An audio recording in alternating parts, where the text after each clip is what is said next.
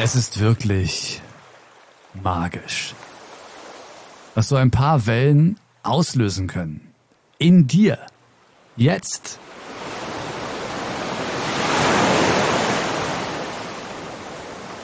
Und nur ein Schritt reicht. Und deine Stimmung ändert sich. Anspannung, Stress oder wieder locker lassen, entspannen.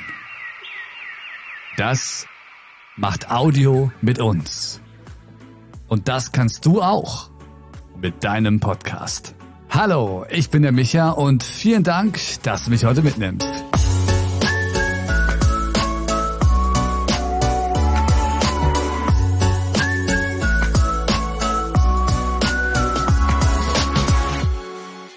Diese Wellen am Anfang stehen auch für Audiowellen. Die plätschern so auf uns ein, ob wir wollen oder nicht. Sind sie angenehm, geht es uns gut. Sind sie unangenehm, stressen sie uns.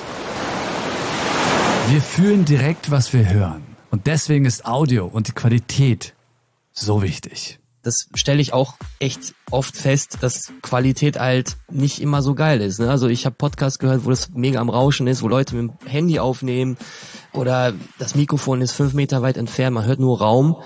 Es ist halt anstrengend zu hören. Die meisten machen sich überhaupt da keine Gedanken. Ich finde den Gedanken gut, dass man sagt, ja, ich, ich starte jetzt einfach mal mit dem, was ich habe und gucke dann einfach mal bevor man jetzt gar nicht startet. Aber wenn man dann jetzt vielleicht ein paar Folgen schon aufgenommen hat und merkt, oh, das liegt mir, dann sollte man echt schon gucken, dass man aufs nächste Level geht. Dennis Schenzilords oder einfach Shenzi ist genauso sensibel wie ich, wenn es um Audio geht. Wenn nicht sogar noch ein bisschen mehr. Er ist Musiker, Schlagzeuger, auch bin ich Tontechniker vom Beruf. Und für ihn ist es eigentlich so einfach. Ich vergleiche das immer äh, mit der Fotografie weil das greifbarer ist. Also wenn du einen Fotograf hast, der nimmt eine Kamera, der sucht sich ein Motiv aus und der muss da natürlich gucken, ist das Motiv gut ausgeleuchtet, ist es nicht überbelichtet, steht es nicht im Dunkeln und so weiter. Dann sucht er sich das passende Objektiv aus und äh, ja, nimmt er die Kamera. So, alles, was sehr früh in dieser Kette ist, ist natürlich am wichtigsten. Motiv. Wenn das Motiv nicht stimmt oder nicht geil ist, was bringt dir die beste Kamera oder das beste Objektiv? Oder wenn es im Dunkeln steht, bringt dir auch gar nichts. Und mit dem Mikro ist es ähnlich oder mit der Aufnahme. Ne? Du hast die Stimme, wir als Klangquelle, sage ich mal, wäre das Motiv. Das Licht wäre quasi der Raum oder die Schärfe. Und dann hast du schon das Mikrofon. Das setzt sich meistens so gleich mit dem Objektiv. Also wenn man das mal so beibehält, also zum Beispiel den Raum versucht auszublenden, indem man nah am Mikro ist, so wie wir das jetzt machen. Selbst wenn du einen echt heiligen Raum hast, kannst du damit schon viel reißen. Die meisten wissen das nicht. So ein paar Tricks nur oder Kleiderschrank oder keine Ahnung. Und dann hast du so eine krasse Qualität. Ich hatte jemanden äh, im Coaching, der hat das Mikro falsch rum ganze Zeit und hat sich gewundert, warum klingt das denn so doof? Also klar, der hat nur den Raum aufgenommen, nicht seine Stimme, hat das Mikro umgedreht und krass. Und deswegen empfehle ich natürlich, sich damit ein bisschen zu beschäftigen. Ich meine, die meisten wollen das nicht, aber man kann natürlich auch ein bisschen was am Raum machen. Vielleicht ein paar Absorber hinhängen, kann auch schön aussehen. Absolut. Die gibt es auch in Farbe. Nicht so eintönig schwarz wie bei mir hier.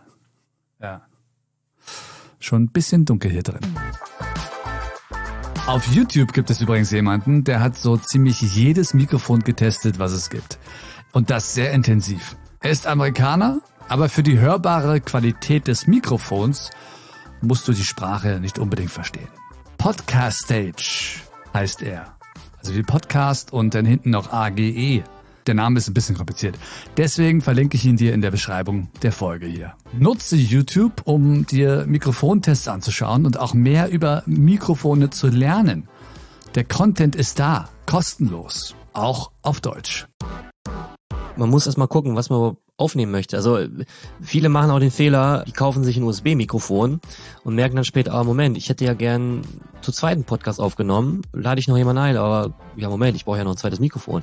Und dann zweites USB-Mikrofon, Moment, kann ich ja gar nicht anschließen. Also es geht mit Umwegen, bei Mac und Windows meine ich mittlerweile auch, gibt's da so Wege, aber das verkompliziert die Sache nur. Warum? So, ne? Wenn man das weiß, dass man von vornherein mit dem man anderen noch aufnehmen möchte, dann kaufe ich mir ein Audiointerface. So, ne, mit XLR-Mikrofon oder zwei XLR-Mikrofonen und schließe die dann an.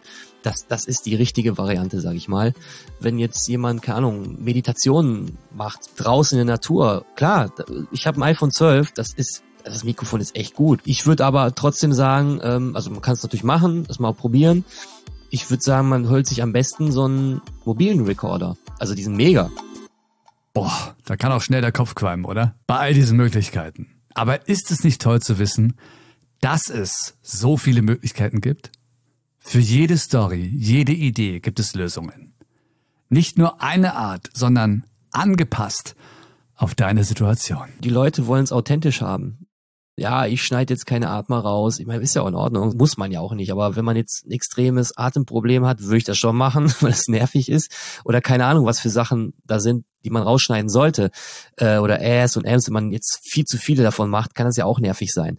Aber ich habe jetzt echt oft gehört, äh, ja, nee, das ist authentischer. Ich finde das nicht cool, wenn da irgendwie alles so clean klingt. Dann, ne, die meinen meistens den Gate, der drauf ist. Ich höre mir das lieber an, wenn, wenn die Leute einfach mal quatschen. Ja, aber das ist trotzdem nicht angenehm zu hören einfach. Also ich, ich bin da auch noch so in der Findung, ne? oder, oder versuche da rauszufinden, woran liegt das genau, weil ich es oft höre tatsächlich. Und einfach das Ding, vielleicht sind die Leute auch nicht mehr so perfektionistisch, oder was heißt, man soll nicht perfektionistisch sein in dem Sinne, aber die geben sich vielleicht auch nicht mehr so viel Mühe, die hauen einfach raus. Weil wir so intensiv auf Audio reagieren, also sehr viel passiert ja im Unterbewusstsein, macht es den Unterschied, wenn du dich ganz genau damit beschäftigst. Du dich fragst, was braucht meine Story, damit sie richtig wirkt, die richtigen Emotionen triggert. Wo ist der Hörer jetzt genau hier im Kopf? Nutze ich Musik? Ist es die richtige? Untermalt hebt sie hervor?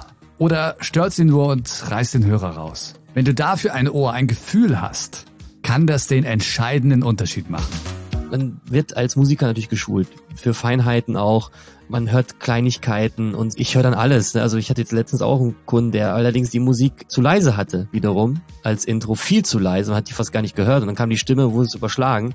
Hat er jetzt auch nicht gehört. Ich weiß dann ganz genau auf 0,5 dB, wie laut die Musik dann sein soll, damit es halt passt.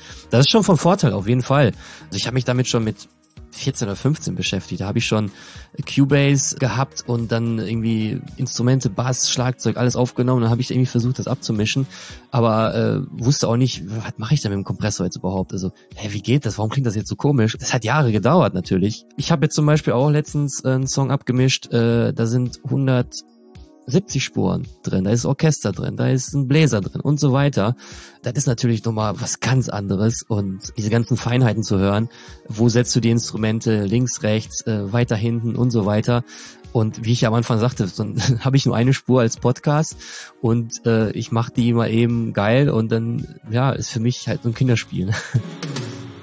Und wenn du diese Erfahrung nicht hast? Ich bin der Meinung, man kann fast alles trainieren. Wenn man viel Musik hört, dann kriegt man das auch, also bewusst Musik hört so, ne? Wenn man mal wirklich sich einen Song reinzieht und mal bewusst hört mit Kopfhörern vielleicht und mal guckt, was da alles drin ist, der wird erstaunt sein. Also dann ist vielleicht eine Triangel rechts, dann noch fünf Gitarren noch drin. Das macht ja den Song auch aus. Und das sind Hausaufgaben, die Spaß machen.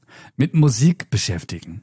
Das geht übrigens auch ganz locker vom Sofa aus. Ich habe letztens jetzt noch ein paar Filme gesehen, habe mal wirklich auf den Soundtrack geachtet und es ist echt entscheidend, wann welche Musik einsetzt. Das ist ja wirklich auf, auf, auf das Bild genau so. Und das macht halt die Emotion. Das ist halt das Krasse. Warum weinst du bei einer bestimmten Szene oder schlägt dein Herz schneller? Bei jemand, das bewusst steuert. Auch bei Popmusik. Als Tontechniker verstärkt man auch Emotionen. Also ich weiß nicht, ob du schon mal Songs gehört hast. Break my heart if you want to ungemischte Songs, also wirklich raw. Ich meine, klar, die klingen gut. Wenn das gute Musiker aufgenommen haben, dann klingt das gut. Das funktioniert auf jeden Fall. Das Arrangement ist natürlich wichtig. Wenn du sowas in der Disco abspielen würdest, sag ich mal, oder wo auch immer, Da würden die Leute vielleicht tanzen, aber jetzt nicht so extrem. Erst wenn man jetzt als Tontechniker das wirklich verstärkt, die Emotionen da, so mit, ob das jetzt mit dem Kompressor ist, mit dem Equalizer und so weiter, dass das wirklich pusht und so weiter, dann tanzen die Leute erst recht und ja, die Emotionen werden einfach verstärkt. Und das finde ich halt auch so geil. Also ähm, an meinem Job.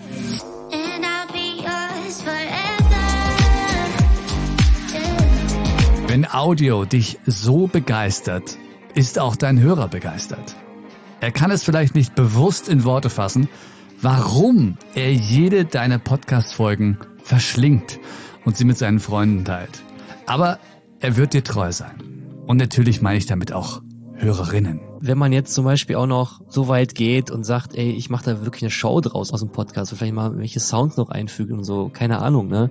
Kann man sich auch solche Gedanken machen es ist halt schade, dass so viele Menschen das nicht machen oder nicht sehen oder nicht hören. Ich meine, über die Musik könnte ich jetzt auch stundenlang äh, weiterquatschen. Also das ist halt, äh, was die Leute sich dabei gedacht haben, wenn sie bestimmte Elemente einfügen und so. Wenn ich Songs produziere, dann mache ich mir auch extrem viel Gedanken. Ne? Oder allein, wo ein Instrument sitzt, ob das jetzt links ist oder rechts oder nur bisschen rechts, ne, das, das macht halt einen Unterschied. Und man unterscheidet ja zwischen Mixing und Mastering. Mixing ist ja, man mischt die Spuren untereinander ab, also die Vocals, die, die Bass, Schlagzeug und so weiter. Und das Mastering ist quasi nochmal die Summe zu polieren, so dass es überall gut klingt und so weiter das habe ich mal letztens von, äh, von Pharrell Williams Happy gesehen, wie der Mastering-Ingenieur das gemacht hat. Das war Wahnsinn. Also äh, das ist natürlich schon geil. Vor allem mich faszinieren auch diese Vorher-Nachher-Vergleiche. Ich habe zum Teil noch, also auf YouTube findest du auch mega viel äh, so äh, Raw, äh, Rough äh, Mixe von bestimmten Songs und dann hörst du das bei Spotify und denkst, Wahnsinn. Also das, wie krass ist das denn bitte? Das ist echt geil. Das ist wirklich geil.